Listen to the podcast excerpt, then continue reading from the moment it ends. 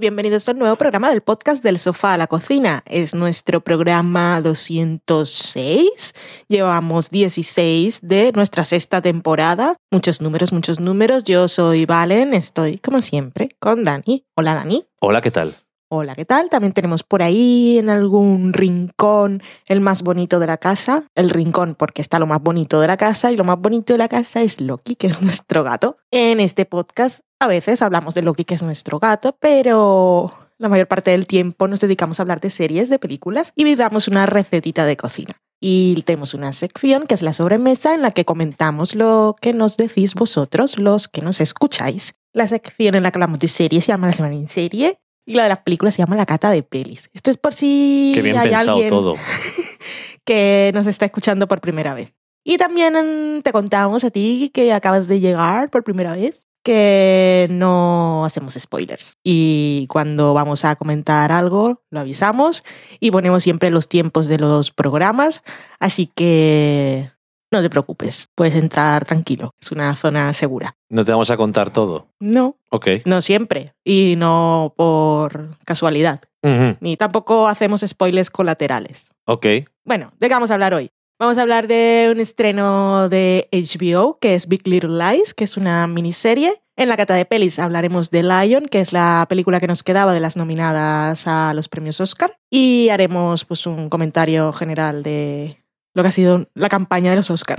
Nuestro ciclo de películas nominadas. En la cocina, pues es una recetita y después a ver qué nos habéis contado. Semana en serie.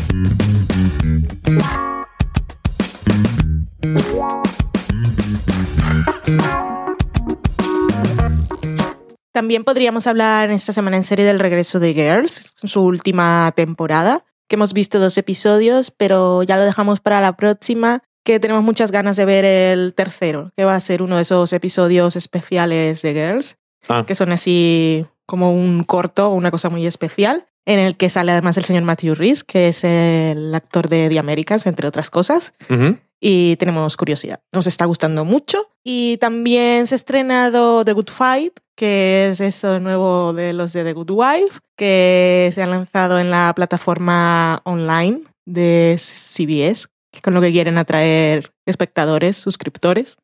Yo sigo con mi odio personal, absurdo y permanente a los señores King, así que por esa razón no la voy a ver por ahora. Yo no sé tú, Dan. Dice que está bien. Me gusta mucho Diane, pero es que tengo manía. Yo soy muy de manías.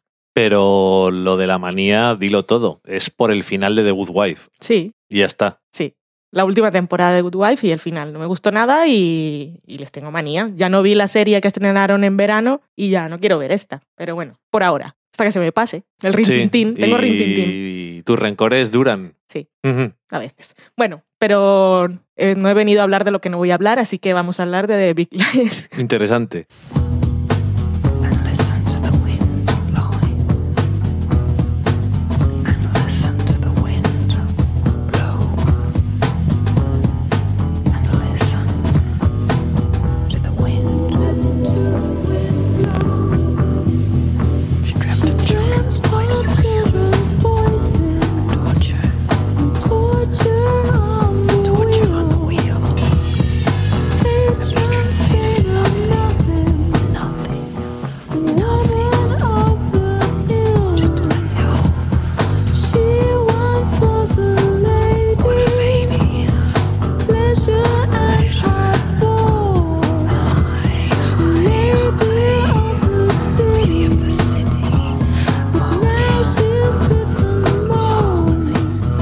Big Little Lies, Pequeñas Mentiras. eh, se Pequeñas mentiras y grandes también. Sí, Pequeñas Grandes Mentiras. Pequeñas Mentiras es el nombre de la novela en la que está basada la serie en España, de la autora Lian Moriarty, que yo me leí antes del estreno de la serie, pero no os voy a contar nada. Y la serie está producida por, bueno, por mucha gente, pero quien se encargó de promover el proyecto y conseguir llevarlo a cabo fue Reese Witherspoon. Así Ok. como lo hizo con Wild también, ella ficha, y con Gone Girl, Ujú. O Compra- sea, es de su productora. Sí, ella compra los derechos de los libros que le interesan y luego pues mueve todos los hilos para que se produzcan. En este caso, pues no se lo ha montado nada mal. Está en HBO y tiene como compañeros en reparto a Nicole Kidman, Shailene Woodley, Alexander Skarsgård, Laura Dern, Adam Scott, el señor James Tupper, que yo lo conozco solo porque hacíamos bromas de su cabeza en The TV Slayers. No sé nada más de él. Salía en una serie que yo no veía. Y, y, y ah, dirigidos todos los episodios por Jean-Marc Vallée, que es el director franco-canadiense, si no me equivoco, que eh, director de Dallas Buyers Club, de Wild, en la que ya trabajó con Laura Dern y Reese Witherspoon, y otras películas como Mamá Café, ¿cómo se llama? Café de Flores, de la que salió la gran anécdota en esta casa, Mamá Café, cuando mi gato sale al pasillo y escucho que hay gente que se puede, que se puede poner a hablar con él. Que se puede poner a hablar con mi gato. Entonces, todo esto, Soy una madre posesiva. la persona esa que ha llegado por primera vez ya ha dicho, esta persona se le va la pinza. A ver, si no. Creo que en cualquier programa que, que llegue alguien por primera vez nos puede conocer bastante bien. Pues Siempre, Sí. siempre nos salen ramalazos de la vida real. Sí. Pues estábamos hablando de Big Little Lies, que cuenta una historia, se puede resumir así, es, es un poco, es, es curiosa. La historia está estructurada, empieza con un flash forward de algo que ha ocurrido y sabemos que es un asesinato, no sabemos por supuesto quién ha muerto, ni cómo, ni si hay un asesino, fue un suicidio o lo que sea, no, sabemos que es un asesinato, pero no sabemos nada más. Y luego nos vamos al día en el que se conocen las mujeres protagonistas, que viven en un pueblecito de California, que donde hay suburbios y casas espectaculares en la playa y gente así sin muchos problemas de dinero. Se viene a llamar gente blanca con, con dinero. Sí. Y estas mujeres tienen en común que son madres de niños pequeños que van a empezar en el cole, preescolar, y se reúnen en el día de orientación, que es el día en el que van los niños a conocer un poco el cole antes de empezar oficialmente.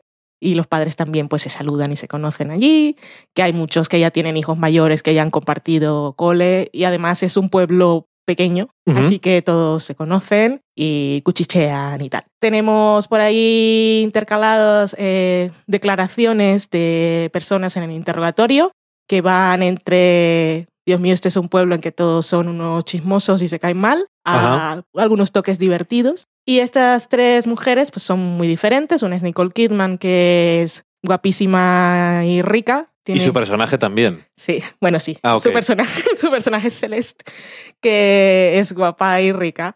Y bueno, como Nicole Kidman. Está casada con el personaje que interpreta Alexander Skarsgård, que es Perry. Y son así como una pareja envidiada en el pueblo porque son eso que llaman apuestos.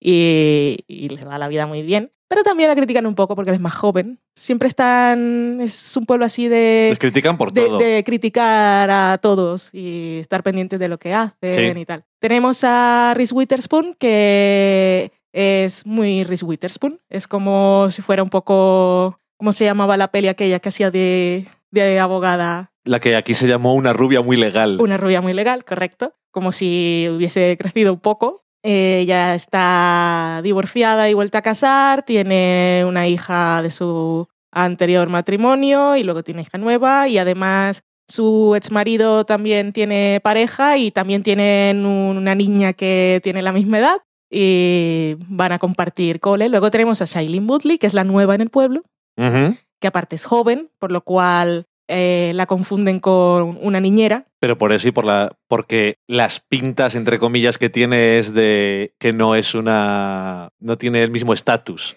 No, ella va pues con co- como, como estoy yo trabajando en mi casa, ella también trabaja en casa, así que un poco desaliñada dirían algunos, pero simplemente pues no va pispireta como todos los demás. Y con taconazos. Sí, por favor. Estas tres mujeres eh, se hacen amigas. Y en el primer día, en ese primer día en el colegio hay un incidente y es que una niña tiene marcas en el cuello y le ha dicho a la profesora que un niño la ha atacado y un poco se produce un incidente a lo, la serie aquella de Slap, Ujú. pero en aquel caso era un adulto, pero es un poco lo mismo. Entonces, tenemos ahí un montón de padres, un montón de niños, y a la niña le piden que identifique quién es el niño que la ha atacado, y ella dice quién, con lo cual este niño queda ahí estigmatizado ese primer día, y esto también pues tendrá consecuencias. Y estas tres mujeres se hacen amigas, y la serie pues va a ir principalmente de esto. Eh, me ha gustado mucho el primer episodio. Eh, lo que pasa es que no quiero entrar demasiado en detalles porque como he leído el libro siempre me pasa eso de que no sé si puedo hacer valoraciones muy a futuro sin darme cuenta porque en realidad sé todo, Bueno. todo lo que implica. Eh, ya que te has leído la, la novela, así el primer episodio, ¿te parece que es una buena adaptación? Que por cierto, la adaptación, todos los guiones de Ah, los sí. siete episodios es de David E. Kelly,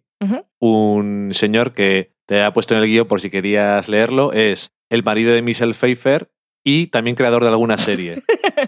Bueno, tiene algunas series, bastantes, casi todas de abogados. Y es un señor que le gusta mucho eso de los abogados. Tiene ahí lo de Ali McBeal, que no tiene nada que ver. Hay una cosa con el libro y es que tiene un tono así un poco ligero eh, y un poco así mujeres desesperadas, pero lo de los suburbios y las mujeres y desesperadas. Eh, y los cuchicheos, en aquel caso era un barrio, pues aquí es un pueblo y tal. Pero a la vez está tratando, o sea, conforme avanzan las, avanzarán los episodios y hemos visto alguna pista en este primero, va a tratar temas bastante serios. En el libro yo tenía mucho miedo cuando los estaba leyendo, pero mm, descubrí que la autora salió bastante bien parada. Y una cosa que tiene el libro es que los personajes están bastante bien definidos y son muy autoconscientes y también reflexivos. Ok. Y creo que para el tipo de historia, bueno, para el tipo de situaciones en las que vamos a ver a los personajes está muy bien, porque porque sí. porque hay temas muy peliagudos, pero las preguntas que se hacen y las dudas que tienen me parece que son bastante realistas por el tipo de entorno en el que están de gente muy privilegiada que a veces tienes dudas de que te puedan pasar ciertas cosas y por lo tanto les restas importancia o intentas buscarles justificación. Ok.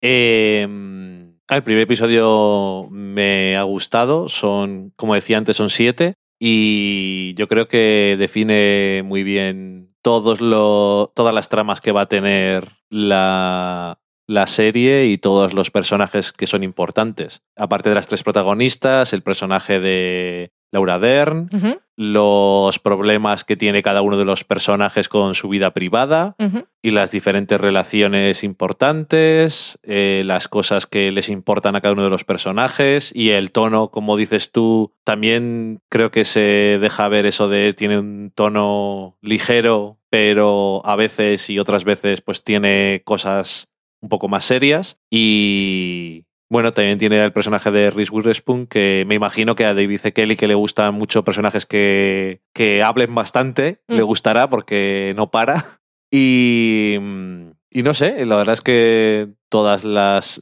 bueno, los actores en general, pero las actrices en concreto, que es un poco lo más Es importante una serie de mujeres. porque los hombres hay algunos que sí son actores conocidos, pero realmente están muy en segundo plano. Pero eso, las actrices creo que están. Creo que están bastante bien puestas en el papel, no habiendo leído la novela y no sabiendo cómo son los personajes, sino cómo les presentan simplemente. Encajan bastante bien dentro de cada uno de los roles, porque son mujeres bastante distintas, y tienen vidas muy diferentes. Y luego, eh, alguno de los hombres, por no decir nada más, me parece que es una buena elección para lo que parece que puede ser una trama que va a haber.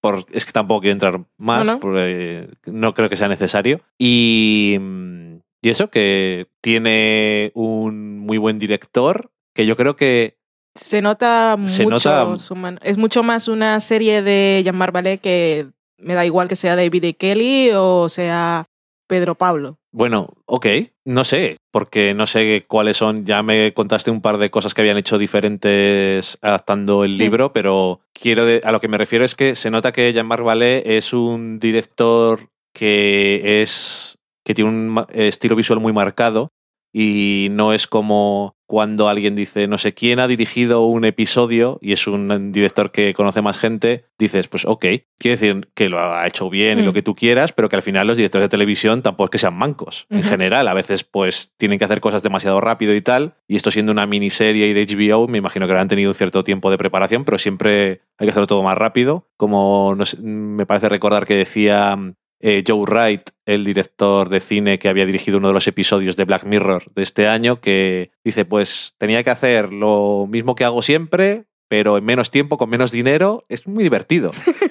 pero que aún así él tenía que hacer solamente un episodio, no siete, y era en Netflix y en este caso es HBO, que es que no es lo mismo que Mm. hacer episodios de CSI, que eso es una cosa un Mm. poco más dura, pero que eso se nota un montón que si has visto sus películas que, que es el director. Y si no supieras que es el director, te llamaría la atención y lo buscarías Sí, probablemente. sí. Y en ese sentido, como a mí me gusta... Que fue lo que nos pasó cuando vimos Dallas Buyers Club. Sí, Que yo no sabía nada de él y a mí la escena con las mariposas me dijo, mm, ¿qué está pasando? Ya. Que eso, que lo ves y enseguida te llama la atención visualmente, porque realmente, que decías tú, se parece a mujeres desesperadas y tal, pues hombre, te puede dar porque si tiene elementos en común y eso.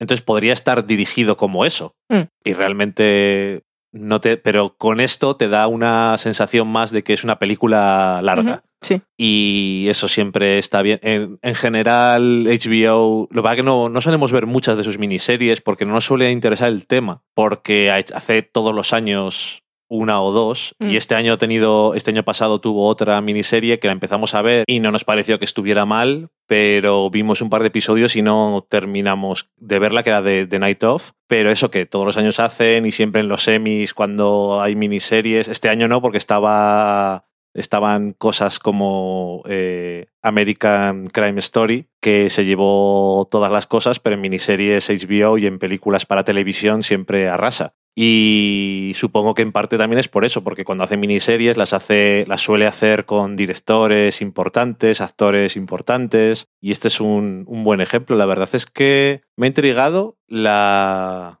la serie y es eso, saber en este caso, que es una miniserie, de alguna forma me apetece más verla. No porque una serie de esto no fuera a estar bien, pero cuando suelen ser cosas de este tipo, mmm, si están demasiado ancladas en la realidad y no se, me, no se les puede ir mucho a la pinza, creo que se agotan enseguida si haces una serie. Y Mujeres Desesperadas, por ejemplo, pues creo que para mí tenía un poco ese problema, ¿no? Aunque si te gustaba eso, estaba bien. Que enseguida se les iba la olla, porque fue durante ocho años, pues ya no sabían ni qué demonios hacer con hijos y gente que volvía de entre los muertos o no, y era como una cosa muy surrealista. Y en este caso, que es una cosa como más pisando en el suelo, pues está bien saber que es una historia más contenida y más Bueno, cerrada. que la referencia de mujeres desesperadas es por hacer una referencia, porque más allá de que son mujeres y hay No, no, un sí. misterio y que a veces y eso que decía que a veces puede ser un poquito más ligera o te hacen gracia algunos comentarios son muy bichis No, pero sí. ah, se acaba ahí No lo digo porque se parezca mucho, sino que como lo hemos mencionado antes, pues me venía a mano. Mm. Pero sí, que no, que no lo sé si alguien lo venderá como esto más esto más esto, que nos suele gustar para reducir las cosas, pero realmente si alguien te dice si te gustan mujeres desesperadas o se parece, realmente no se parecen nada. No. Porque no solamente visualmente, el tono y eso es, es muy diferente. Y no sé, me ha parecido bastante curioso y te preguntamos a ti, que te has leído el libro, eh, ¿cuál es el balance final del libro? ¿Nos merece la pena la historia? ¿Cuenta cosas de interés? ¿Termina de forma satisfactoria? Algo así un poco general, obviamente. Hmm. Cuenta cosas de interés. Como os decía, estaba yo nerviosa porque no, la autora no estaba caminando sobre clavos, pero yo tenía la impresión de que sí, cuando se estaba metiendo por algunos lugares. En jardines. Eso es, jardines. Pero eso, que, que, me parece que las reflexiones y las reflexiones que hacen los personajes de sus situaciones son bastante realistas y, y, y se entienden bastante bien. Luego está la resolución, porque bueno, aquí, claro, empieza con el asesinato. El libro también, eh, la adaptación en cuanto a estructura venía hecha. Uh -huh. No es algo que hayan decidido empezar por el final para crear un cliffhanger, porque tampoco da la sensación en el primer episodio de que lo más importante vaya a ser qué es lo que ha pasado esa noche. Por ahora. Pero al- el final en el libro sí es un poco, un poco loco porque es muy giro, giro, giro. Que dices igual, igual no hacía falta, pero no me molestó. Me pareció que estaba bien atado. Y ahora que me has dado la oportunidad de hablar de eso, sí hay una cosa que Me alegro de que me hagas esta pregunta. que, que no me planteé, aún sabiendo que estaba leyendo el libro que iba a ver en una semana en serie, no me había planteado esa dificultad al llevarlo a la pantalla y ahora tengo mucha curiosidad por saber cómo van a contar un hecho del pasado, Ok. Un flashback. sí, Ok.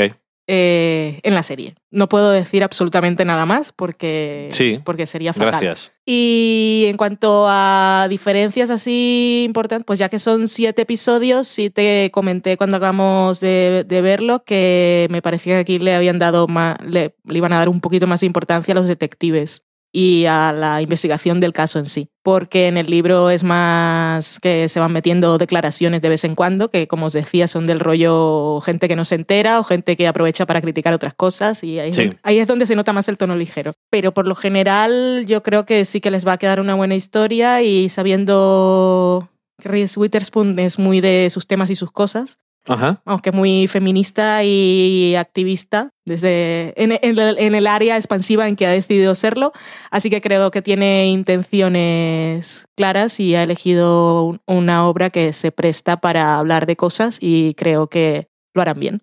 Ok, pues entre eso y que, no sé, de Vice Kelly por lo menos está claro que le gustan los personajes femeninos así normalmente. Ha tenido varias series que están protagonizadas. Que es cierto que a lo mejor, ahora que lo has dicho y acabo de hacer la conexión, que a lo mejor los eh, policías tienen más papel porque también ha hecho series de policías, de abogados y a lo mejor como le gustan los procedimientos, Sí. pues también le ha dado un poco más de importancia a eso. Y también tiene un poco más de sentido darle más entidad a esa trama, porque si no meter simplemente declaraciones de gente hablando te puede romper bastante el ritmo de cada episodio. Sí, que luego a lo mejor me imagino que en cierto momento de la historia eh, habrá un impacto importante de esa trama y en una serie a lo mejor es más complicado salirte con la tuya simplemente metiendo cosas así muy anecdóticas y que Mm. luego de repente hay un impacto importante en la trama a los personajes que llevas viendo un tiempo y digas, eh, ok, ¿de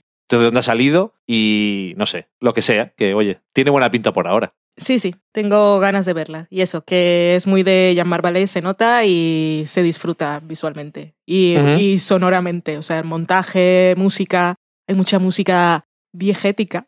Sí. Eh, los títulos de crédito también me gustaron un montón, son muy simples, pero me gustaron mucho. Y um, no sé, estoy bastante intrigada. Bueno, y aprovechar por si alguien no ha visto ninguna película de este director, hemos hablado de cuatro películas suyas, me parece, a lo largo del de la historia del podcast. La historia, si- del, la historia del podcast empezó en el año 1900. No, 1900 nada. El podcasting es un poquito más reciente. Pero bueno, decía de nuestro podcast, que hemos hablado de cuatro películas, si no me equivoco. Dallas Buyers Club, Café de Fiore, Crazy, Crazy, y Demolition. Correcto. Entonces, eso que en general os recomendamos sus películas. Crazy está muy bien. Yo creo que es la que más recomiendo a lo mejor de todas sus películas. Y Dallas. Buyers Club si no lo habéis visto, porque Café de Flores es un poquito más especial. Mamá Café. Pero bueno, ahí queda eso. Pues dejamos con esto la semana en serie y nos vamos a la cata de pelis.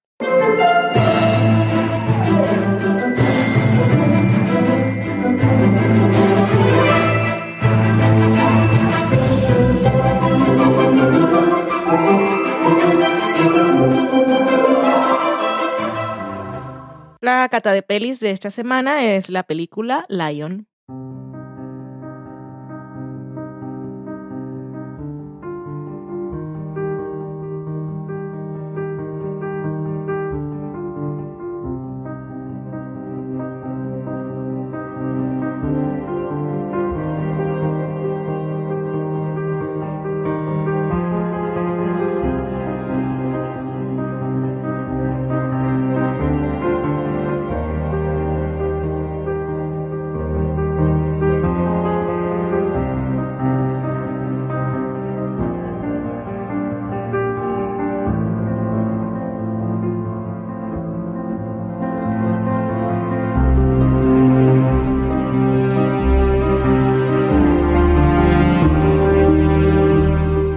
Lion, la última película que nos quedaba en nuestro ciclo de las películas nominadas a mejor película en los Oscar, en este quinto año en el que hacemos el repaso a todas las nominadas. Y es una película que me da bastante pereza. Y al mismo tiempo, tengo que decir, y bueno, creo que Valen sí puede darme la razón, A ver. el marketing de la película, si no prestas mucha atención o lees mucho sobre ella, no o sea, estás seguro de qué tipo de película es. yo, no la había, desde- yo no había entendido. Desde el póster hasta el tráiler, eh, dices, ¿eh? ¿Esto qué es? Exactamente. Y. Y nada, eh, está dirigida por Garth Davis, que creo que es su primer largometraje. ¿Crees? ¿No has hecho los deberes? Sí, les he hecho, Entonces pero creo recordar que no he incluido ninguna, ninguna película porque tenía solamente un corto y luego trabajo en televisión. eh, una serie que nosotros conocemos y que nos gusta es Top of the Lake. Que por cierto vuelve su segunda temporada, en la que casualmente también saldrá Nicole Kidman. Y con Casualidad. peluca. Por fin. Porque en estas, en la película o en la serie sale con peluca. En la serie puede ser su pelo, aunque ya tiene el pelo rizado, sé que igual se puede poner peluca a lo Alicia Florrick para no estarse peinando constantemente. En Lion, desde luego, sale con pelucón. O puede ser su pelo también, no lo sé. En el flashback, a lo mejor. Y bueno, en Top of the Lake sí sale con un pelucón. Y eso, que tendremos la segunda temporada, yo creo que ya para la segunda parte del año. Y Elizabeth Moss puso el póster en su Instagram. Que Elizabeth Moss nos va a dejar otra cosa de la que tiene muchas ganas. Oh, qué ganas tengo. El cuento de la criada. Que la, es la serie de Hulu. Yep. Em, Todo lo que he pagado de Hulu es para que hicieran esta serie. El guion es de Luke Davis, que está basado en el libro A Long Way Home, que hizo, iba a decir Saru Bridley, pero en algún momento de la película dicen, se me ha olvidado ya, Ya. cómo se pronunciaba de verdad. Que no lo sabía. No sabía él. Y, y Larry Buttrose, que, mm, bueno, ese libro, igual que la película, está basado en su vida, en la historia de lo que le pasó desde que era pequeño y hasta que llega una cosa que le pasa en su vida. Vamos, un periodo de su vida in- interesante, podríamos dejarlo ahí. Está protagonizada por Dev Patel, que le podemos conocer de muchas cosas, desde Slamdog Millionaire, No la vi. que a mí me gustó. La podemos ver un día si quieres. Y, o no, lo que tengas ganas. como siempre. Eso te lo llevo diciendo como cuatro o cinco años. Eh, también le podréis conocer algunos por The Newsroom. Ah, es verdad. que Y bueno. ahí. No me acuerdo mucho. Bueno, De era, que llegué a ver de era el serie. informático. Por supuesto. Que luego le importaban cosas extrañas. Bueno, eh, The Newsroom era, los, era una historia aparte. Literalmente, porque era una historia paralela de la, de la vida, era un mundo paralelo. Era una adaptación del Quijote. Espérate que ahora, por cierto, va a estrenar Aaron Sorkin su primera película como director también. Miedo le tengo. Pero no va a ser el Quijote. Espero que no. Eso del Quijote, de adaptar el Quijote nunca le sale demasiado bien a nadie. Es una labor quijotesca. Madre mía, que se nos va. Eh, bueno, digo que es el protagonista, es la cara más conocida, quitando a, por supuesto, Nicole Kidman Y su peluca. ¿O no? y sus diversas pelucas, o no. Eh, también tenemos un introducing, o sea, presentando por primera vez a eh, Sunny Power, que hace del personaje protagonista Saru eh, cuando es pequeño. De hecho, yo diría que se reparte en la película bastante Sí. más de lo que esperaba.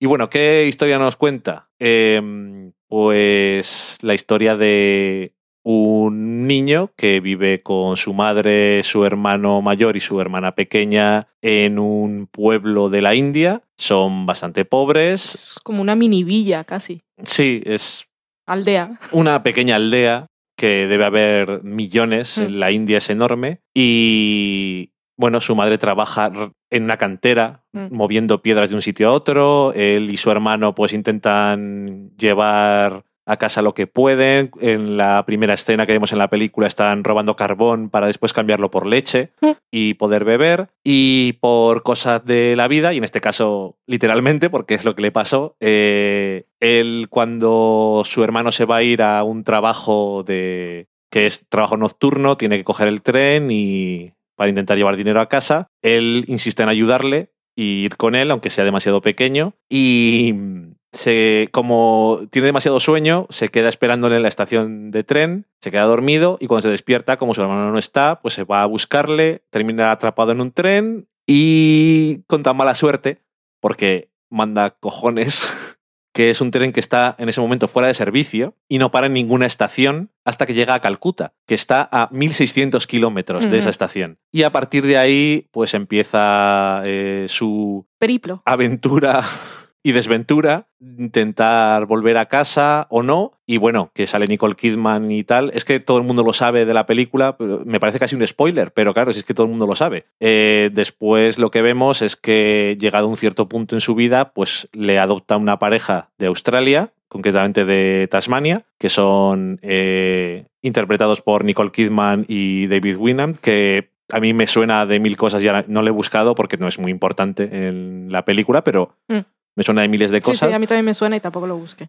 Y, mm, y nada, eh, después saltamos 20 años al futuro y le vemos como Dev Patel, que está a punto de marcharse a estudiar eh, Lo que sea. lo que sea. Vale. Y llega un punto en su vida en el que empieza a obsesionarse con cosas de su pasado. Ya está. Ahí vamos a dejarlo ahí. Eh, cuando digo que no sabía qué tipo de película era o no la anuncian como lo que es, porque, por ejemplo, en el cartel, y es uno de los nombres que no he dicho, aparece una actriz que a lo mejor alguien la conoce, que se llama Rooney Mara. Igual a alguien le suena. Igual a alguien le suena de algo. y aparece en el cartel oficial Como una historia de amor. y es como, no. En la que en, la que en medio hay un niño. No. Eh, la película es, no sé si mitad y mitad, pero bueno, está toda la primera parte de la película eh, está dedicada a la juventud, a la infancia del protagonista. Y pese a que es una historia que tiene momentos, no diría ligeros, pero como en la vida real un poco que incitan a, a la sonrisa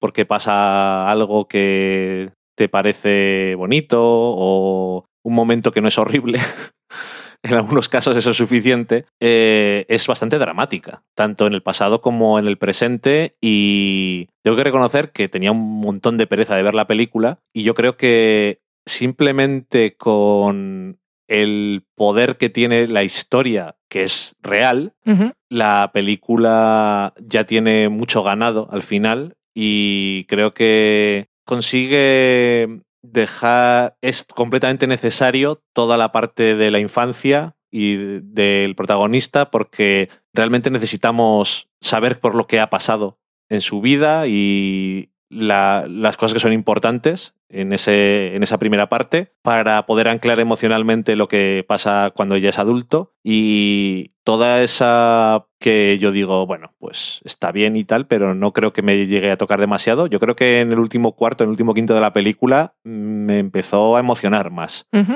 Se fue un proceso muy acumulativo y realmente en parte era como ir yendo hacia el clímax, y igual que el protagonista, ir teniendo una, un nivel de emoción cada vez más alto hasta que revienta la cosa. Y yo creo que lo consiguió hacer o transmitírmelo de una forma bastante efectiva, eh, que todos los actores están, están muy bien. El niño es uno de esos hallazgos de casting que todos, la verdad es que todos los actores desconocidos y de la India y demás, que a lo mejor hay alguno que sí tiene experiencia, pero el, niño no tiene ninguna experiencia previa. Y solamente su. Es que es muy. eh, Dicen que es muy complicado dirigir a niños y tal, y por, es obvio, porque muchas veces tienes, no puedes explicarles qué es una película casi o qué es actuar. Entonces tienes que, dicen eh, como si fuera un juego y esto. No sé exactamente cómo lo haría el director o la gente implicada en hacer la película, pero simplemente eh,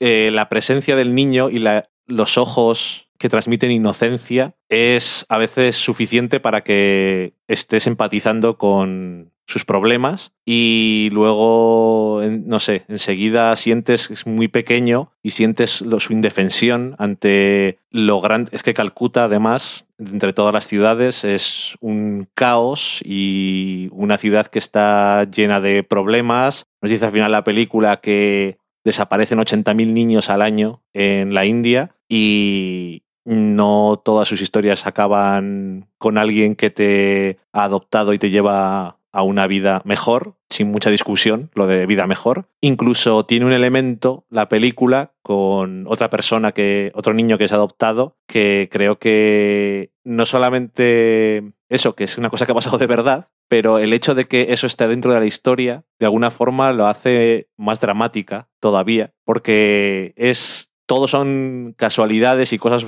que es tiene que ser una cosa muy concreta, una persona muy concreta, circunstancias, todo en la vida es una cosa demasiado al azar. Y esta historia en concreto es de alguien que tuvo la suerte de que le pasaran ciertas cosas, pero también la desgracia de que le pasaran otras tantas. Y la vida es, es un caos y a veces es una, una mierda, pero a veces pues hay pequeños rayos de sol. Y no sé, me ha gustado mucho más de lo que esperaba la película. No me parece la mejor película de todas las que se han presentado, pero ya lo hemos dicho un par de veces que cuando salía en la gala de los Globos de Oro como nominada a mejor película, digo, ¿y esto, esto qué es? Tengo ni idea de dónde salió esta película ni de qué va. Obviamente ya lo hemos comentado eso. Y no sé, a mí me, me gustó más de lo que esperaba. Y el, el uso de, así un poco con cosas mierdas técnicas, Socorro. el uso de cosas de flashback y de sueños y de cosas de imaginación y tal, creo que está muy bien integrado dentro de la trama, de una forma bastante potente. Mm. Ya me callo. A mí también me gustó mucho y me sorprendió porque, bueno, ya lo ha dicho Dani, no sabíamos de qué iba. Yo pensaba que iba de Google Earth y iba a ser una cosa un poco más amable en todos los sentidos. Y cuando me encontré con la primera parte de la película, en la que estaba protagonizada por un niño tan pequeñito y tan hermoso, y como has dicho tú, la palabra clave, indefenso y perdido. Es que totalmente perdido, hablaba otro idioma, no, no sabía cómo se llamaba su madre, no sabía apellidos, una vida simple. Yo me llamo Valen, mi mamá se llama mamá y vivo en el pueblo, soy pequeño y digo, lo digo como, como se me ocurre que es, no lo sé escribir. Ujú. ¿Y No voy a la está- escuela. ¿Dónde está? No lo sé. Y sufrí mucho porque cuando hay niños de por medio y siempre tienes miedo de que les pasen cosas malas y cuando estás ante una película en la que es muy fácil que vayan ahí a exprimir los momentos dramáticos a la fuerza o hacer sufrir al espectador porque sí, yo lo estaba pasando fatal. Sufrí mucho. Y has dicho que el niño fue un gran descubrimiento. Tuvieron mucha suerte, también habrán hecho un gran casting, pero hay algo en- durante la primera parte de la película, es que hay muy poco diálogo Sí. y no, no, no echas en falta que haya gente hablando. Y en muchas escenas es simplemente el niño. Ujú. El niño mirando al mundo o temiendo al mundo o, o a veces no dándose cuenta del peligro y es tan expresivo. Es, es mágico encontrar, me imagino, cuando quieres rodar una película, encontrarte con un pequeño actor así, debe ser una cosa con la que te vas a dormir todos los días sonriente. Ya no sabes si la película va a ser un éxito o no, pero sabes que esos días de rodaje han valido la pena. Y luego, pues, cuenta la historia en sí, una vez ha- ha- has visto los pequeños extractos, eh, como vimos en, en los Globos de Oro, que yo no les ponía contexto y no sabía de qué iban, pero una vez estás viendo la película, pues ya sabes más o menos por dónde va a tirar. Pero creo que la segunda parte, ya cuando aparece Dev Patel, su conflicto está, está muy, muy bien desarrollado y puedes entenderlo muy bien, sobre todo porque aparece en un momento concreto de su vida y te está. Decías tú que fue, tuvo la suerte de que alguien lo adoptara y lo llevara a un mundo mejor. Eso es cierto, pero desde ese mundo mejor eh, es algo de lo que se puede hablar mucho. Si es un Sí. mundo mejor porque fuera de la India ha tenido muchas más oportunidades y ha tenido una vida que allí no podría tener, Ujú. y sí es cierto que lo rescataron de un momento en el que su vida podía haber acabado de la peor forma posible. Pero si no le hubiese pasado lo que le pasó para que estuviera en ese momento, Sí. simplemente se habría criado con su familia, con Sí, su madre. Y, y puede que no sea el mundo con más oportunidades, pero es una vida sencilla y si no vas a salir de ahí, al menos sabíamos que eh, estaba rodeado de amor. No, desde luego, sí, claro. Cuando digo que lo sacan eh, sin discusión y lo llevan a un mundo mejor, es por de dónde lo sacan. Mm. No, claro, si lo arrancan de su familia y de su madre y de su hermano y de su hermana, eso es más discutible. o si la vida que tenía en ese mini mundo tan sencillo también hubiese sido una tragedia, pues ya lo entiendes mejor. Pero eh, así como puedes, eh, sobre todo, sufrir y querer proteger al niño cuando lo ves en la tragedia, creo que eh, em- empatizas, no estoy diciendo que no empatices con el niño, sino que el nivel de empatía que desarrollas con el personaje adulto es más cercano a ti, porque él está hablando de precisamente de eso, de un mundo de privilegios. Y que ese mundo de privilegios en el que había crecido él le había hecho olvidar de todo ese pasado, como si de alguna manera él también pensara que lo habían rescatado en un mundo mejor y se había olvidado de... De las partes de- buenas. vamos. Exactamente. Así que mm, me gustó mucho, me pareció una película muy bonita, la verdad. Sí. Y me emocionó de forma natural y, y me alegro de que haya tenido que verla en los Oscars porque no la había visto en mi vida. No, no, seguro, seguro que no. Creo que de alguna forma muy rara se parece, ya que le he mencionado antes, a Slandon Millionaire. Lo que pasa que aquella tiene a veces un aire de realismo mágico, no tanto fantasía, es un poco más eso, realismo mágico, cuento de hadas, pero se parece mucho en, el, en ciertas cosas y lo cual me lleva, a, me lleva a hacer pensar que estos problemas en la India son desgraciadamente demasiado comunes Mm. y no es la ot- otra eh, no es la única película que seguro que cuenta cosas de este tipo. Entonces, bueno, pues también te hace pensar y me alegro porque la película cuando se acaba, eh, que esto no es un spoiler, eh, pone los textos y alguna cosa eh, más que, por cierto, me encantó ver, lo dejo ahí. Eh, en los textos dice que han hecho una fundación para intentar ayudar a todos estos niños que desaparecen y que hay cosas que hay que arreglar. Eh, está claro. Y no sé, me ha gustado que, que hayan pensado en, en poner eso dentro de la película, no solamente que sea una cosa que hagan después, porque realmente eso, no, no nos gustaría que se puedan contar tantas historias Como estas y algunas probablemente no, probablemente no, seguro son más dramáticas aún, por desgracia, pero que una cosa que has dicho tú antes, realmente eh, pasen o no pasen las cosas, da la sensación de que la película tampoco se quiere rebozar en Mm. las cosas malas Mm. o como es una película, aunque esté basada en una cosa de verdad, eso que decías tú, no dejes que el material original se ponga, o la realidad se ponga delante de lo que es la película, Sí, esa es la frase, no dejes que la verdad arruine una buena historia. pues podrían haber tomado una, una ruta muchísimo más melodramática y sensacionalista y desagradable Mm. de ver. Y eso, que no es que tenga cosas que no son precisamente desagradables, porque hay varias cosas que yo me estaba retorciendo en el sofá en varios momentos y me estaba dando muchísima cosa la película, pero realmente da la sensación de eso de que no, no se va al- a lo más fácil a la hora de hacer eso. Incluso cuando el niño está perdido, hay cierta sensación, aparte de la soledad, de... Es que es un poco extraño decirlo, de belleza Dentro de ese entorno. Es una cosa un poco así, pero no sé.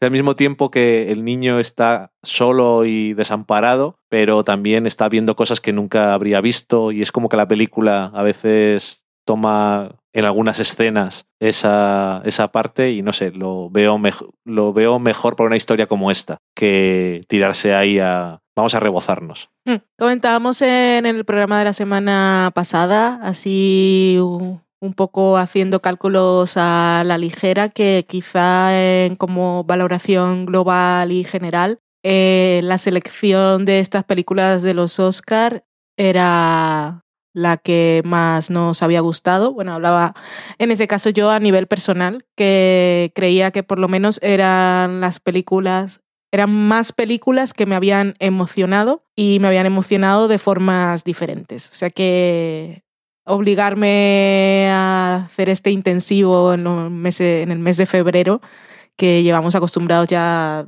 unos cuatro años, Es el quinto año. es quin- bueno, llevamos cinco años, eh, esta vez pues mm, me ha recompensado mucho más de lo que esperaba. Sí, sin duda. Y estaba incluso, digo, voy a hacer. eh, voy a hacer un, un cálculo de forma estadística de más o menos una vez que hemos terminado de ver las películas, si realmente en comparándolas con las otras nominadas de otros años, este año igual es el que más nos ha gustado. Sea o no desde luego es el que más nos ha emocionado.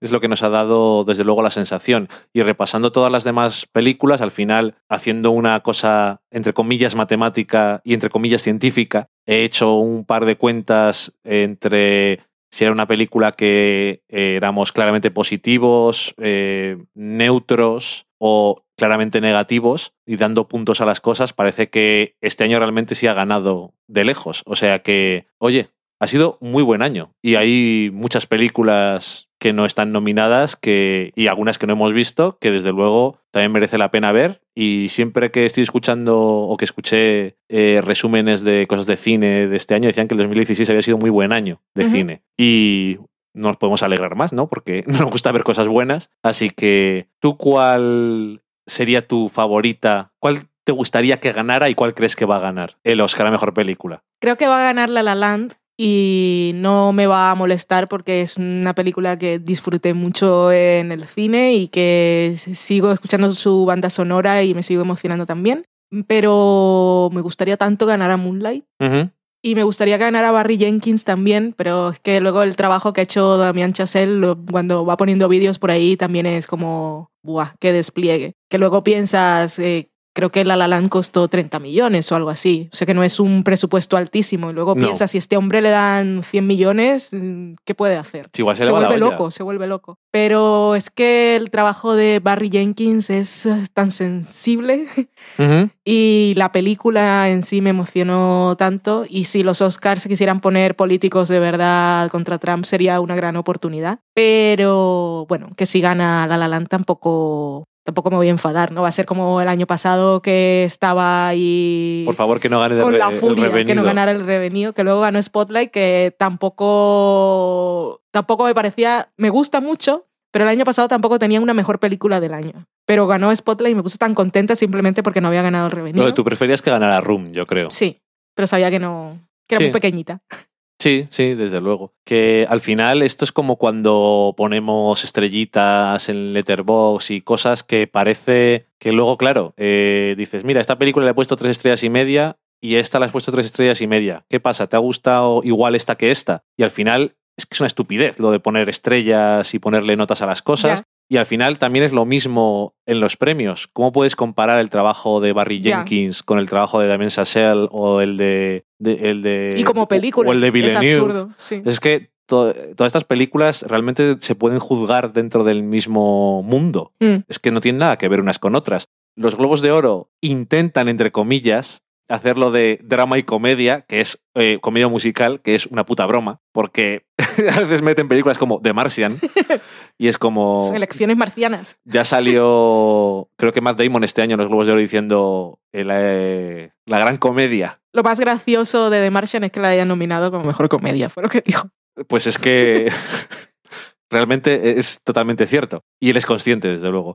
Pero eso, que es como un poco, un poco bizarro esto de eh, comparar las cosas que realmente no tienen comparación y lo de ponerles puntos a las cosas, pero no sé. Es una forma, me imagino, de hacernos pensar también sobre qué nos ha gustado y qué más o menos. Y yo he habido veces que cuando hemos visto una película, le pongo unas estrellas ahí en Letterbox en el perfil del sofá a la cocina, porque no tengo uno mío personal, en lo que pienso que más o menos nos ha gustado a los dos. Y luego, después de hablar de ella y de. Porque esto es después de pensar sobre ella en alto, a veces le subo o le bajo la nota. Porque me doy cuenta de. A veces dices, me ha gustado la película, y cuanto más piensas sobre ella, menos te ha gustado o más te ha gustado. Y creo que por eso me gusta hablar de, de cosas contigo. Luego, eh, temas de representación, que el año pasado estaba lo de Oscars So White, que, que bueno, lo de la representación tenemos un poco más, pero bueno, estamos hablando, no son tan blancos porque hay más negros, pero el, resto de espectros no existen, siguen sin existir. Y eh, si bien es cierto que si hay más nominados y hay más películas protagonizadas por, por negros, eh, son películas que tenían que ser protagonizadas por negros. O sea, la verdadera representación va a venir cuando Arrival no sea Amy Adams, sino que sea una mujer de cualquier raza.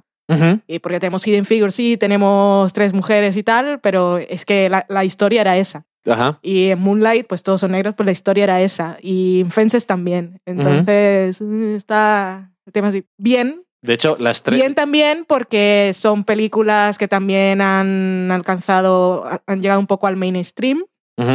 Y bien también, pues están contando historias de mujeres, pero la verdadera representación tiene que ir un paso más allá. Que además no solamente tenían que serlo porque tuvieran que serlo, que además están basados Mm. las tres en cosas, en obras Sí. previas y en, en un caso en la vida real. Es que no podía ser de otra forma. Y sí, es que ese es el. También cuando hagan un La La Land y sea un chino y una latina. Y no Ajá. sean las bellezas que son Ryan Gosling Sí, y Emma Stone. cuando, cuando no solamente Will Smith puede ser el protagonista de cualquier cosa. Exactamente. Es el resumen. Y bueno, supongo que llegaremos ahí poco a poco. Eh, la única, uno no, la única no. Una de las cosas que más me... mm, De esas cosas que dices, ¿por qué no han nominado esto? El año pasado tenía, por ejemplo, Ex Máquina, que creo que al final me parecía la mejor película del año y no fue nominada a mejor película. Y este año, eh, mm, la única cosa que me llama un poco la atención es que Amy Adams no la hayan nominado, porque yo creo que sí se lo merece. Sí. Y la otra cosa es que eh, The Handmaiden, que no podía ser nominada a mejor película extranjera, porque Corea del Sur, que nunca ha ganado ningún Oscar a mejor película extranjera, los que están escuchándolo hoy, ha presentado otra película. Pero eh, eso no es un problema para que los Oscars nominen otras cosas. Igual que está la protagonista de él, Sí. que es de una película, bueno, que no, ya está. Entonces, eh, podían haber nominado perfectamente la cinematografía, el director, eh, alguna de las actrices, el de guion, el diseño de producción, vestuario, Mm. yo qué sé. o sea, cualquier mierda. Es que esa me parece una película que debería haber estado nominada a algo Sí. y reconocida como una de las mejores películas del año. Pero bueno, es que es Estados Unidos y supongo que es demasiado fuerte para ellos Sí.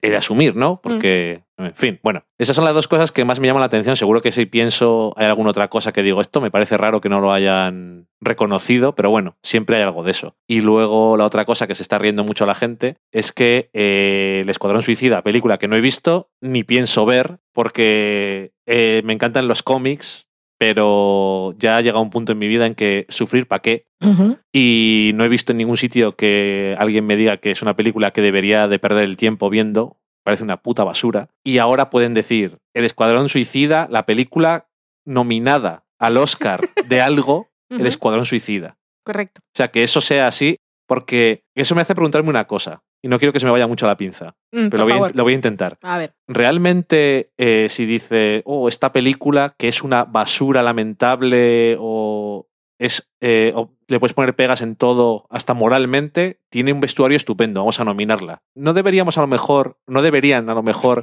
que yo no puedo hacer nada al respecto, no soy miembro de la academia, pensarse esas cosas un poco también. Uy, me ha, me ha encantado eh, cómo, era, eh, cómo era el trabajo de maquillaje en esta película, que es horrible en todos los sentidos y incluso te parece ofensiva. Es, enti- entiendo que la cosa va por es una departamentos. Cosa, claro, es una cosa complicada porque al final los que están votando eh, departamentos están valorando el trabajo de otros compañeros y, y si les parece que su trabajo ha sido excelente y ellos no tienen la culpa de estar en una película que no lo es, Ya, es que, pues claro, debe ser reconocido. eso es lo- la cosa que me había venido ahora. Y luego eh, que alguien haga vestuario estupendo no es su culpa que la película en la que está ese vestuario utilizado es basura. Mm. Entonces, bueno, no sé, es Es que... que en una película trabaja mucha gente y en realidad Ya trabajan, trabajan mucho y Ajá. hay que mover demasiados engranajes.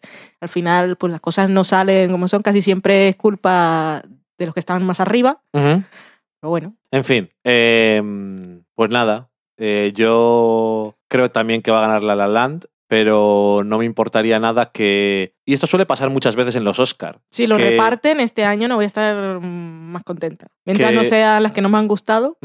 Que, a ver, mm, Hacksaw Ridge, que es la única película Me que duermo. realmente no te ha gustado de Me verdad, duermo. o que te ha parecido que no, Mm. no le van a dar el Oscar. No. Eso te lo puedo decir. Pero normalmente... y con manchería tampoco. No, eh, como se llame. En, la- en los Oscars muchas veces pasa que dan un montón de premios, un montón de cosas, y luego la de mejor película es más de, os quiero comentar. ¿Sabes? Que El año pasado parecía que le iban a dar a El Revenido el Oscar Sí. a Mejor Película. Sí, se lo dan a Moonlight. Y no voy a- Spotlight- no voy a dormir a las 6 de la mañana. Voy, a, voy de largo. Eh, eh, Spotlight creo que no se había llevado muchos premios, excepto el de mm, guion. Sí, sí, no nada. Entonces, eh, y el Revenido se había llevado muchísimos premios. Entonces, normalmente pasan esas cosas de cuando se llevan muchos en que premios. estaba, estaba ganando más premios Mad Max, que yo también estaba, uy, ¿y si gana Mad Max? Pero no se atrevieron. Pero bueno, que eso. oye, que igual no les gustó tanto. Pero que. Eso, que en lo de mejor película votan los productores. Sí, en mejor película votan todos. ¿Votan todos? Pero el premio en realidad no es qué película más perfecta, es un premio a, a la producción. Entonces, eh, claro, por eso también La La Land tiene.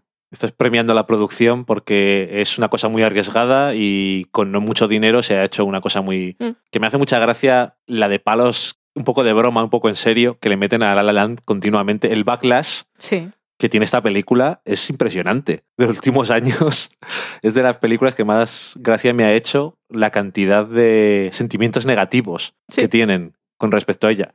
Hay gente que es muy sensible a eso del anti-hipo, como decía nuestra sofacera, o el anti-hype, que cuando se está hablando muy, muy, muy bien de algo, cuando le dan 14 nominaciones a los Oscars, ya, ya van con la idea de no puede ser verdad, me están engañando. Y como que ya van con la necesidad de encontrar el mínimo fallo o, o van con la barrera puesta de es que no me puede gustar, no, no puede estar tan bien. A mí eso no, es que no me afecta. Además es que muchas veces han hablado de que la película es de una cosa que no es. Mm. O trata sobre... Están muy obsesionados con que es una película de Hollywood eh, chupándosela a sí mismo. Mm. Y yo creo que no va sobre eso. Mm. Pero bueno, oye, ¿qué, qué le vas a hacer? No va a dejar de gustarme la película, ¿sabes? Eso tampoco me pasa con la gente que hace comentarios negativos. Es que me la resbala tanto. La gente se esfuerza tanto y además están todo el tiempo ahí intentando machacar. Sobre todo, Es que no me importa para nada que no te haya gustado. sobre todo cuando una película me gusta muchísimo. Cuando una película me gusta, a lo mejor eh, si me van señalando errores y empiezo a asumirles en mi cabeza y no sé Sí, qué. cuando no hay argumentos que te lleven a la reflexión. Eso, pero cuando son cosas en plan de no salen negros y es una historia de jazz. O esto, no sé. Mm. O, otras tonterías. Que es igual, no es una tontería. Es una película bastante blanca. Pero como si fuera la única. que tampoco es una defensa, pero bueno, da igual. Que eso, que la gente dice cosas de La La Land y yo digo, es que a mí me gustó tanto la peli que es que me da exactamente igual. Es decir, eh, has llegado con esa experiencia, me imagino que si alguien va y no le gusta nada, pues lo mismo le pasará. Pero bueno, Venga, que hace muchos minutos habías dicho no me voy a enrollar. pero ya hemos en empezado, algo". hemos vuelto a hablar de otra cosa. Fatal. Vamos a la cocina. Yo te quiero.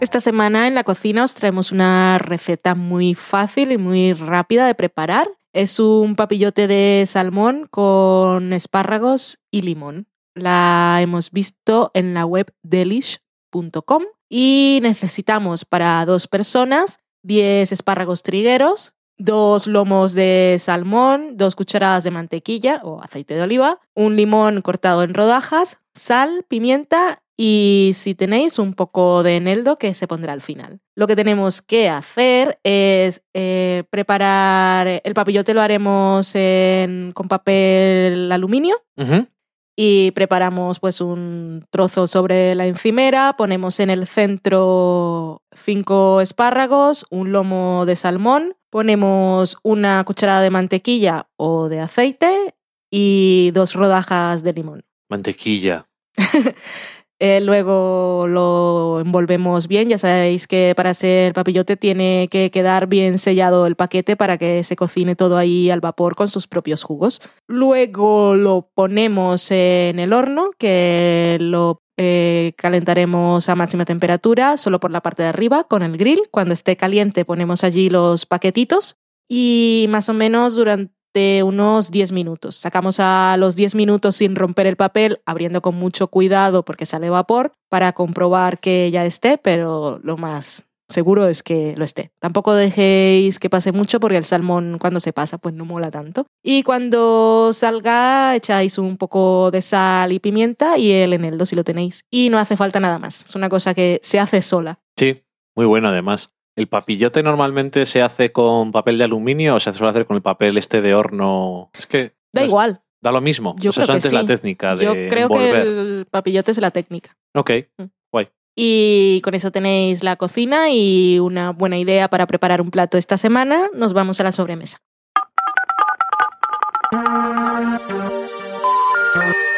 We're sorry, the number you have dialed is not in service at this time.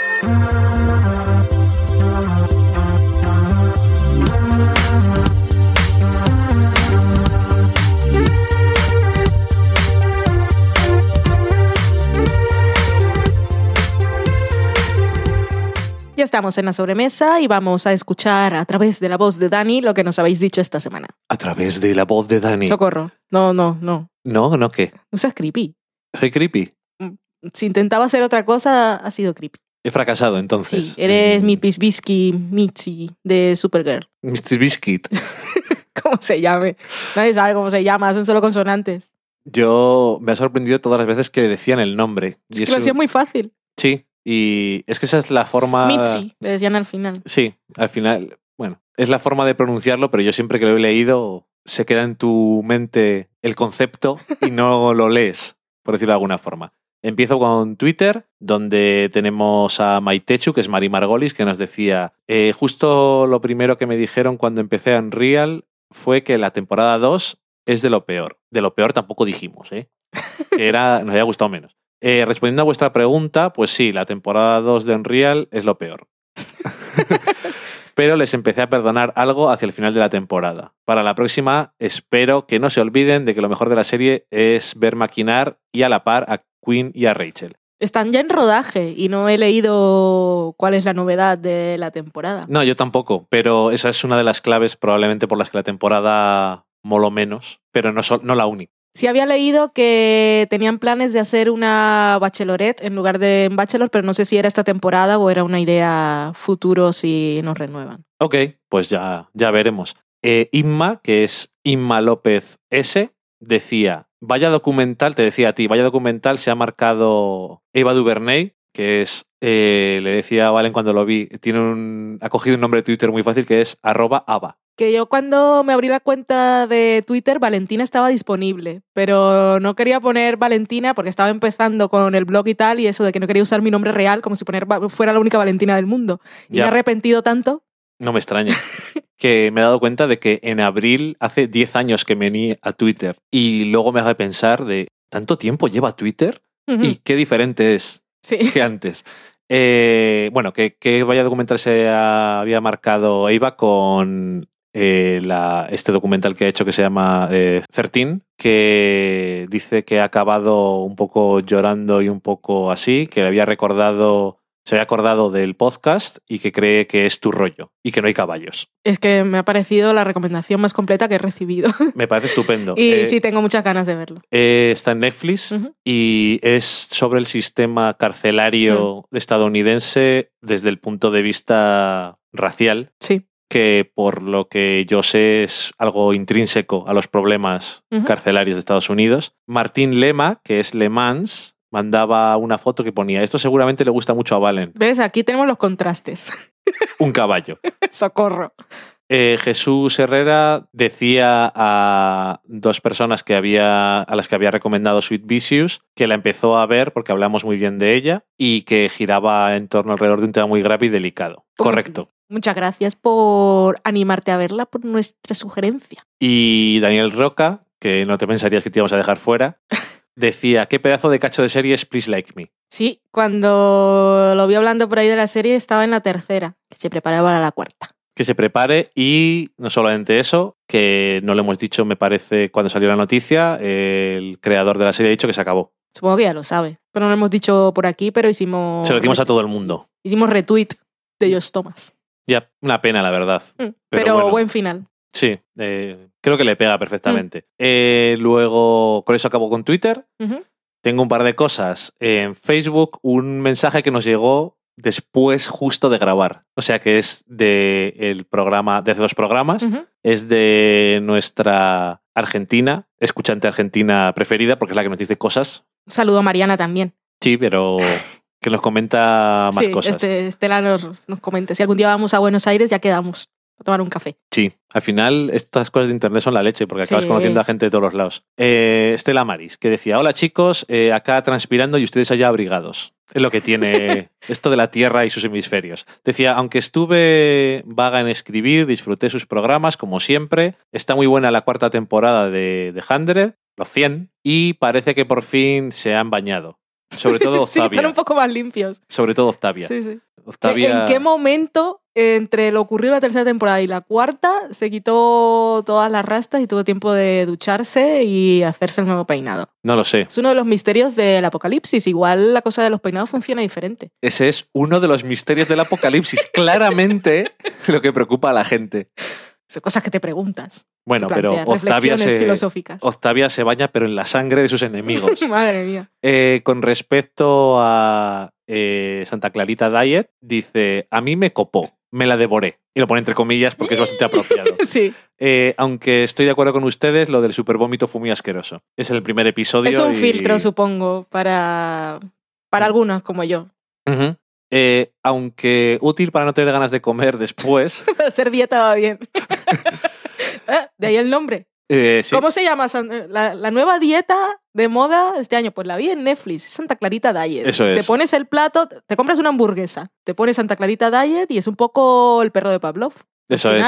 Al final no tienes hambre nunca y, y mueres en una esquina sin haber comido durante semanas. Es ese. Bueno, en fin. Dice: eh, viene bien mirarlo antes de comer y así hacer dieta sin ningún sacrificio. Les mando muy buenas ondas desde mi húmedo Buenos Aires y un miau para Loki. Pues ronroneo de Loki para ti, que solo, solo ronronea para los sofaceros que lo saludan, porque a nosotros no nos ronronea para nada. Pero ya que esto es virtual, pues podemos decirlo. O sea, ni siquiera virtualmente puedes inventarte que te ronronea a ti. Pero para qué voy a mentir sobre una cosa tan emocional que me tiene tan traumatizada. y nada, saludos para ti desde el frío Burgos, Estela. Y otro mensaje que nos dejó, esta vez para el anterior programa. Hola Estela, ¿qué tal? Dice Tiempo que- sin hablar contigo. Dice que estaba vaga. Menos mal. Dice, eh, está decidida a dejar de ver Legión. El grado de confusión y caos en mi cerebro después de ver los dos primeros capítulos era de temer, pero los escuché a ustedes y me dieron el empujón para seguir viéndola. Entre otras series que sigo, me enganché, gracias a ustedes, a The Man in the High Castle, que es buenísima. Otro tema, ¿cómo te entendí, Valen, cuando recordando una escena te emocionaste? Hoy. Lo dejé en, el- en el- en la edición que se notara que te hayas emocionado. Sí, mm, me, me emociono cuando hago retrospectivas. Sí, no pienses en ello ahora, No. que si no te emocionas. Dice, eh, somos muchos que nos pasan lo mismo, pero pocos que lo reconocen. Se imaginarán que Moonlight la veré en mi casa con una caja de pañuelos. Saludos a los tres. Saludos a ti. En Evox, Faro Bagalume, que es Red Room Blues, Carlota de. Red Room Blues, decía totalmente de acuerdo con lo de la música. Estamos hablando de Manchester by the Sea. Me comentaron ayer las denuncias sobre eh, eh, de acoso de Casey Affleck. A mí me, me gustó, pero me destrozó. Reconozco que esperaba un final que diera pie a segundas oportunidades, aunque eso fuera a traicionar el realismo de la película y su coherencia. La escena con Michelle Williams sostiene toda la verdad de la tragedia, pero te atraviesa. En fin, aún tengo que reposarla. Y la ha reposado porque he visto que ha salido nuevo episodio de su podcast y habla de Manchester by the Sea, que aún no lo he escuchado porque ha salido hoy. Esto es gente que sabe que reposa las cosas. sí. Yo veo una cosa y después es como si no ha existido y después vengo y me pongo a hablar de ella. Que los podcasts de Carlota os los recomendamos mucho porque se los curra. Y si bien habla de cine y de series, lo hace de forma totalmente diferente a la que lo hacemos todos los demás. En el programa pasado, por ejemplo, hablaba de Rival y se llevó ahí a unos profesores, conocía ella, eh, lingüistas y tal, y estaba hablando de cosas del lenguaje. Mm, Así que siempre es bastante interesante. Qué guay. Y el otro mensaje en iVoox es de Marco8558, que parece su pin de la tarjeta o algo así. Tened cuidado con estas cosas, que ya visteis lo que le pasó a Son Spicer, el que puso en Twitter su contraseña. Qué tonto.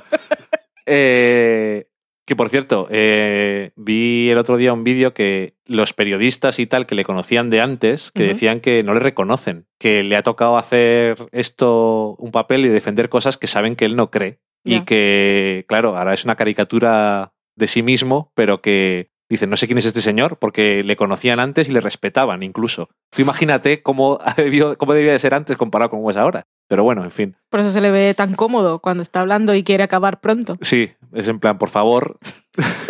que por cierto, eh, Donald Trump, que es eh, una basura, una basura de ser humano, no se me ocurren cosas tan imaginativas como a Samantha Bee o a los guionistas de John Oliver para insultarle, que se los merece todas las cosas, pero eh, he leído que está muy enfadado porque con él, con Son Spicer, aunque él no tenga culpa de nada, porque la parodia de Saturday Night Live, que no ha dicho nada él, pero lo saben, le hace parecer débil. Y entonces no le gusta estar rodeado de gente débil. Oh. Eso hay mucha gente que dice que tiene los días contados. Y además, ¿dónde vas a parar? Le está haciendo la parodia una mujer. Hmm. Es el. el eh, Ay, no se puede caer más bajo. Y todo esto es eh, sarcasmo. Por si acaso, que. Hmm. Esto es como cuando hablas en. No es igual, es un poco mejor que cuando hablas en Twitter y dices algo que si no pones que es sarcasmo, eh, la gente se piensa que dices de verdad. Pero bueno, Eh, bueno, decía. Perdón por que se nos ha ido. eh, Marco8558 Hola, ¿qué tal? Decía, qué bien desgranada Moonlight. Nunca dejará de sorprenderme que tengáis esa paciencia de no comentar lo que veis hasta que grabáis. Y yo le querría decir, a mí tampoco. Creo que ya nos hemos acostumbrado un poco, Sí, gracias por reconocer el esfuerzo. bastante. Porque cuando vemos alguna cosa que decimos de esto no vamos a hablar, que, que creemos que no vamos a hablar de ello, Mm. eh, me da como gusto poder hablar según lo hemos visto. Pero bueno, ya está, con eso hemos terminado. Pofi.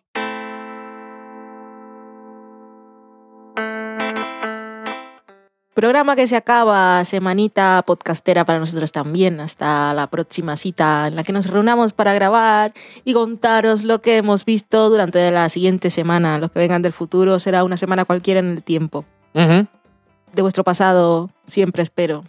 No sé de qué película hablaremos la semana que viene, pero tenemos varias por ahí medio actuales, entre comillas, para si algún día nos apetece comentarlas o recomendarlas. Sí, tenemos algunas en el cajón, eso no será problema. Y pues no sé, recomendaciones de esta semana, que el otro día recomendé un podcast, pues os voy a recomendar las almohadas viscoelásticas, que a mí me han cambiado la vida y sobre todo las noches. Compré en Amazon por un módico precio, vosotros podéis comprarlas también utilizando nuestro enlace de Amazon, Sofalacocina.com barra Amazon. Y no, la verdad es que muy bien, porque no soy de dormir con dobles almohadas y cojines, y tenía una que era blandita y, bueno, una almohada estándar, y sí notaba que a veces me faltaba un poco algo en el cuello, y la viscoelástica es que es tan fantástica, hasta para cuando leo un poco por la noche, que me pongo boca arriba y lo siento todo tan perfectamente amoldado a la forma de mi cabeza. Esa es mi recomendación esta semana. Un día más nos hemos asomado a la vida. Ay, qué entrañables. Son estos del sofá a la cocina. ¿Quiénes son esos? ¿Por qué hablas así en tercera persona? No, es que me estoy acostumbrando últimamente, cuando ves Survivor mucho, empiezas a hablar de ti en tercera persona. No, no, no, no, no, no, no. Que eso es muy creepy. No, no, no, no, no. En fin, déjalo. Por favor. Adiós. Adiós.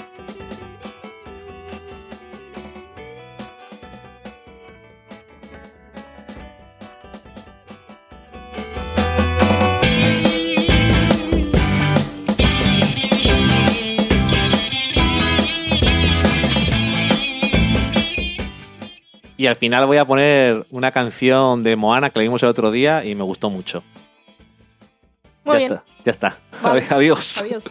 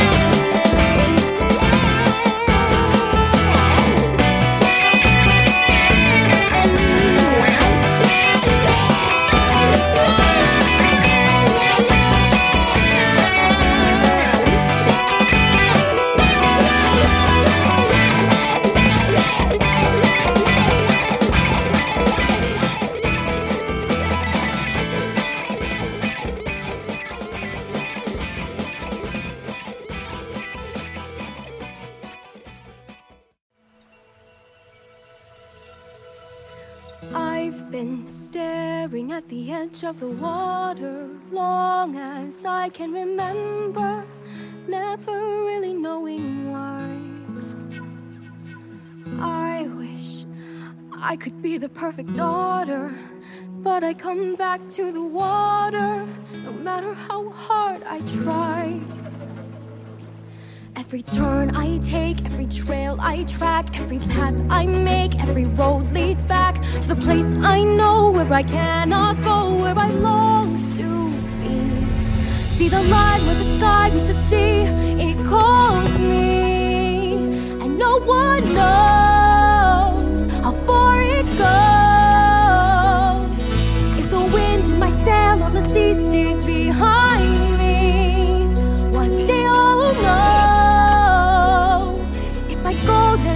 No telling how far I'll go. I know everybody on this island seems so happy on this island.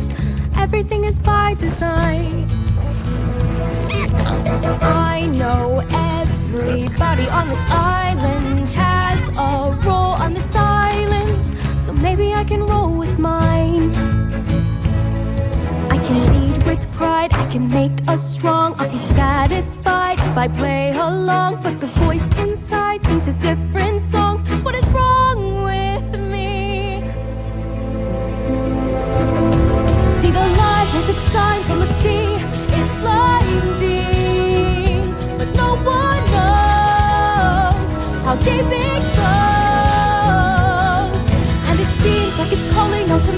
Me, so come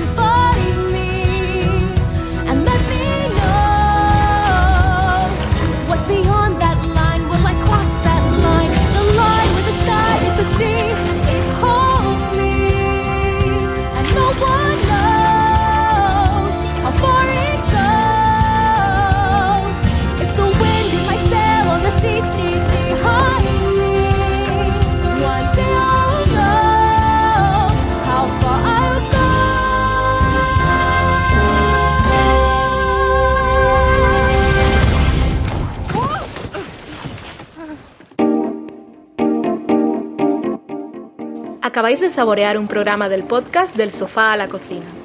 Para prepararlo hemos usado los siguientes ingredientes.